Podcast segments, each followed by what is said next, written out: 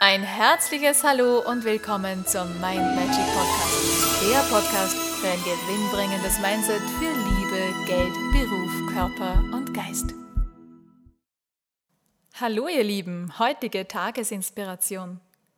Warst du schon mal so richtig verliebt? So über beide Ohren verliebt, dass du so viel Leichtigkeit gespürt hast, Schmetterlinge im Bauch hattest, so dieses Gefühl von, ah, du bist unzerstörbar, nichts kann dich mehr irgendwie aus der Bahn werfen, weil du so mit Energie und guter Laune erfüllt bist, dass du völlig stark bist, viel Kraft hast und ja, einfach nur vollkommen glücklich bist.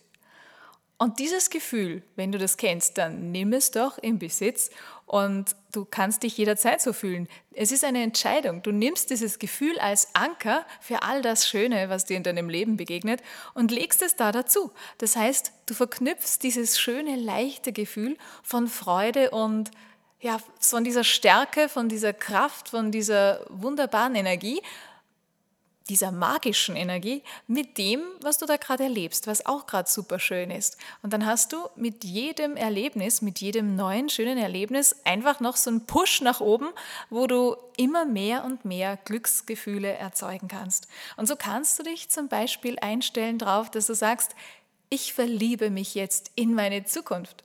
Ich verliebe mich in diesen Tag.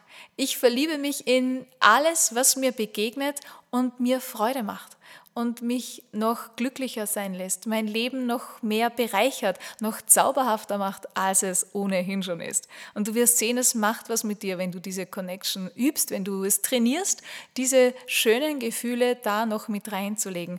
Das ist so wie das Sahnehäubchen am Kaffee oder auf deiner Trinkschokolade oder ja, wie so das letzte magische Rezept vom Zaubertrank dass es wirklich magisch wird.